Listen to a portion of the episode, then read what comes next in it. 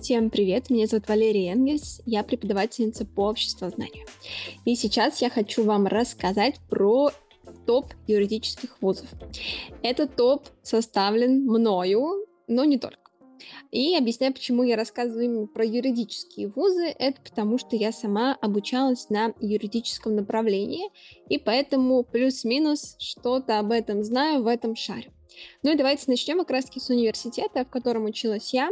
Это НИОВШ, кампус Санкт-Петербурга. Что нужно знать вам про этот университет? Университет классный сам по себе, направление юриспруденции тоже классное. Тут единственная бакала- бакалаврская программа, это как раз-таки называется юриспруденция здесь, и получите самое классическое, такое фундаментальное юридическое образование. Что я под этим имею в виду? Это вы будете изучать конституционное право, римское, частное, гражданское, уголовное. Вот в этом и есть такая особенность, и одновременно как бы Казалось бы, это не особенность, но это особенность. Вы поймете потом почему. Мы изучали все. То есть там и земельное, и экологическое, короче, все. А почему мне нравится такая система обучения, поскольку я поступала в 17 лет, и понятия я не имела ни о экологическом, ни о земельном, ни о международном. И никто бы не знал, именно уж тем более я в 17 лет, что понравится мне, оказывается, больше всего публичного отрасли права, среди которых международное как раз-таки право и конституционное. Соответственно, спасибо за это вышки, за то, что за эти 4 года я узнала направлении моих интересов, и вряд ли бы я это знала, если бы училась на какой-то специальности юридической, имею в виду на специализации, там, по частному праву. Тут уж мне бы точно не повезло. А среди особенностей это обучение 5 лет, я обучилась, обучалась 4 года, сейчас ввели 5 лет. Сама вышка говорит, что это плюс, потому что вы так глубже проходите. Ну, я доверяю. А для того, чтобы поступить, нужно сдать общество, историю, либо иностранный язык и русский. Да, а в целом минимальные баллы тут небольшие и довольно много бюджетных мест, там около 90.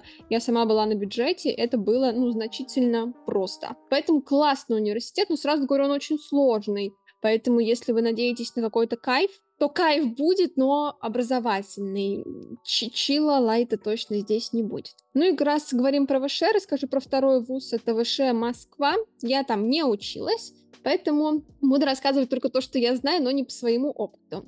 А, некоторые мои знакомые переходили из Санкт-Петербурга в Москву, и вот что они говорили. Во-первых, в Москве а, три направления бакалавриата. Там факультет права, и среди бакалаври... бакалавриата есть обычная юриспруденция.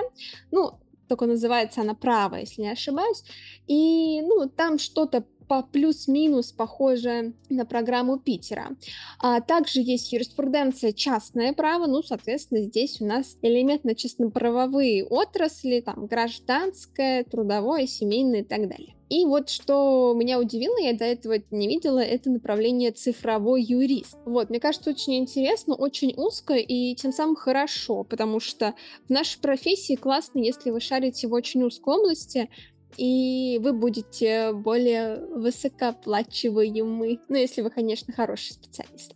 А здесь по сдаче смотрите общество, русский, история иностранный язык. Вот, тут тоже обучение 5 лет, как видите, 4 предмета, я тоже сдавала 4 предмета, это вот сейчас в Питере попроще поступить нужно три. Вот, а, собственно, образование вы получите точно классное, но вот могу сказать, по опыту в Москве учиться проще. Да, дальше с ППГУ, а, тоже в нем не училась, но могу сказать, по слухам, так сказать, что это хороший университет в плане, ну, именно юридическом направлении. Почему я так могу сказать? Потому что некоторые преподаватели у нас одновременно либо преподавали и в вышке, и в СПБГУ, а либо когда-то преподавали в СПБГУ, либо ушли в СПБГУ. А, таким образом, а, я знаю примерно, какой учат в СПБГУ, и могу сказать, что эти преподаватели классные. И вот такая вот такое вот, ну, обобщение, что, возможно, там все классно. Вот. Ну, да, тоже получите классическое образование юриспруденции, а, тоже общество русские истории. И тут, что интересно, можно еще пойти на юриспруденцию с направлением в китайский. Вот в таком случае вам уже можно будет не сдавать не историю, а английский.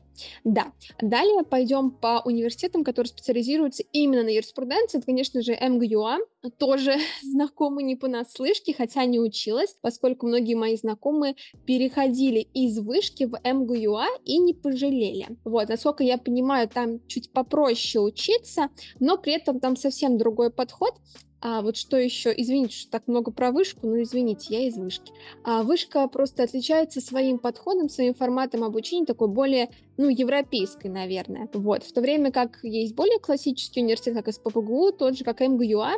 Вот. И кому-то подходит вышкинский подход, кому-то нет. Что интересно про МГЮА? Поскольку это университет специализируется на юриспруденции, тут очень много разных форм, разных направлений. Например, а, юриспруденция какая-то там есть инновационная, конкретно профиль по международному праву, правовое обеспечение национальной безопасности, судебная экспертиза, прокурорская деятельность. Короче, много всего интересного. И также, что из особенностей, есть не только очная форма обучения, как она обычно есть, например, в том же ВШЭ, в СПБГУ, но еще и очно-заочная и заочное. Вот, я думаю, для кого-то это точно может быть важно.